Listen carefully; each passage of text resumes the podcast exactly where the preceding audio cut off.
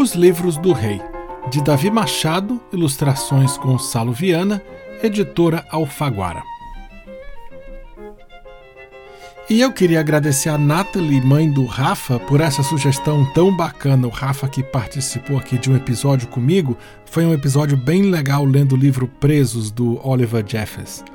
Você pode escutar esse episódio e todos os outros do podcast. Você sempre ajuda também quando você assina o podcast no seu tocador de podcast, compartilha nas suas redes sociais, conta para os amigos. Os episódios também vão para youtube.com/barra histórias de pai para filha e para falar comigo é melhor pelo Instagram. Meu perfil é Pablo UCH.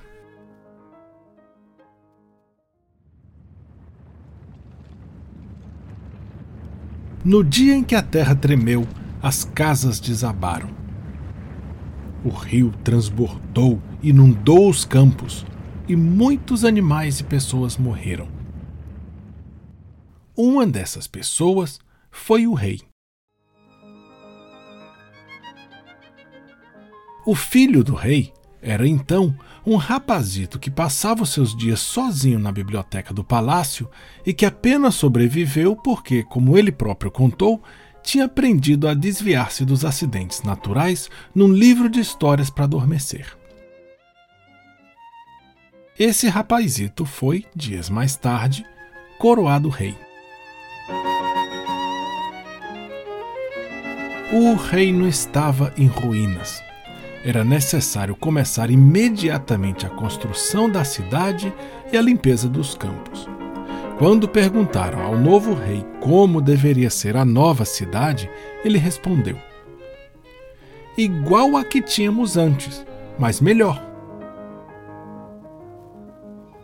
E quando lhe perguntaram o que era para ele uma cidade melhor, ele disse: Uma que não se desmorone com os terremotos, claro.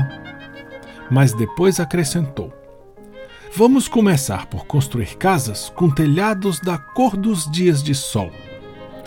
Explicou que um dia lera sobre essa cor magnífica num livro de contos de fadas e que desde então era capaz de a ver perfeitamente sempre que fechava os olhos.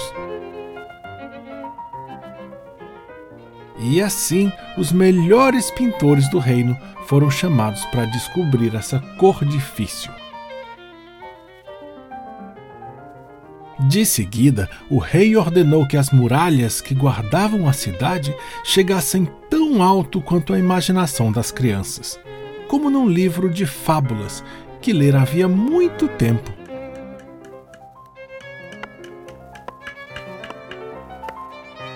E assim os melhores pedreiros do reino começaram a construir esses muros, sem saberem ao certo quando parar.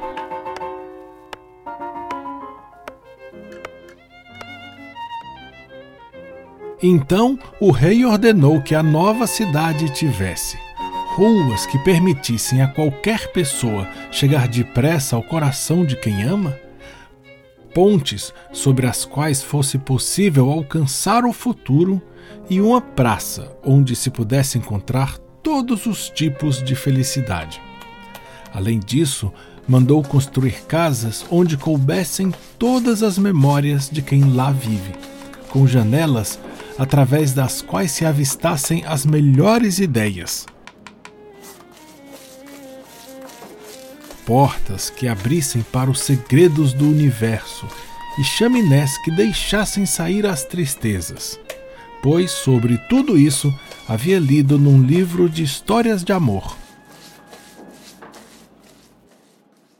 E assim, os melhores arquitetos do reino aplicaram-se a desenhar os complicados planos para aquela cidade enigmática.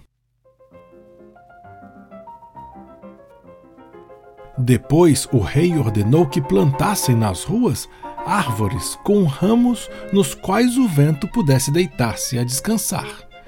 Decretou que se enchessem os parques públicos de flores que cheirassem a gargalhada de bebê e também de pássaros cujo canto fosse semelhante ao som que o luar faz quando mergulha no mar, tal como se lembrava de ter lido num livro de relatos de viagem.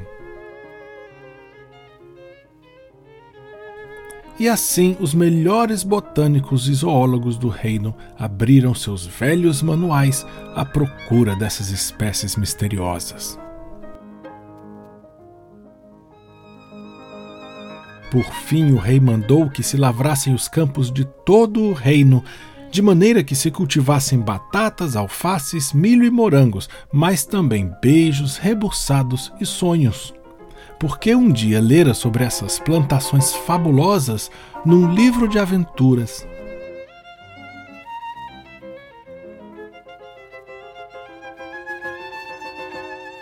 E logo os melhores agricultores do reino uniram esforços na tentativa de encontrar a fórmula para um fertilizante que desse à terra as propriedades exigidas pelo rei.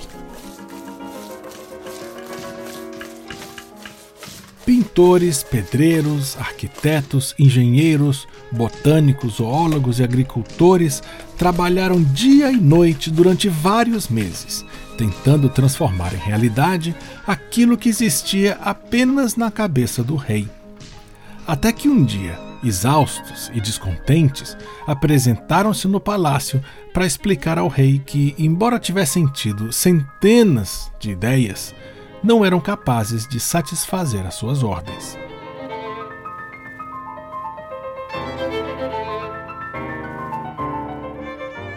O rei não se zangou. Em vez disso, pediu que lhe contassem as suas ideias. Escutou-as com toda a atenção e no fim disse: É verdade, não são ideias perfeitas. No entanto, são grandes ideias. Terão de servir. E assim começou a reconstrução do reino.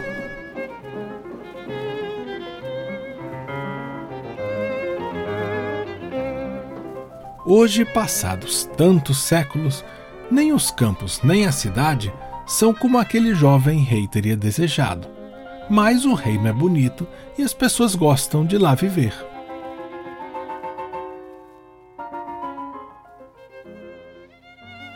Desde então, a terra voltou a tremer três vezes e a cidade aguentou-se sempre de pé.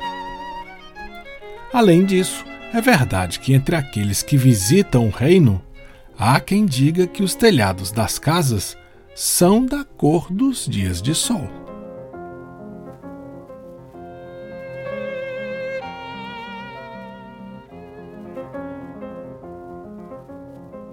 Gente, eu li para vocês os livros do Rei de Davi Machado e Gonçalo Viana, editora Alfaguara. Uma história linda sobre um rei que passa o dia entre livros e histórias e, quando tem a oportunidade de reconstruir a cidade, imagina uma cidade totalmente inspirada pelas histórias que ele leu.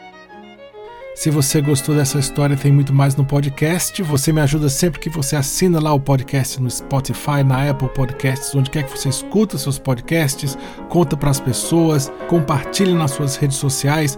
Os episódios também vão para youtube.com/barra histórias de pai para filha e para falar comigo é melhor pelo Instagram. Eu sou Pablo UCH. Até o próximo episódio.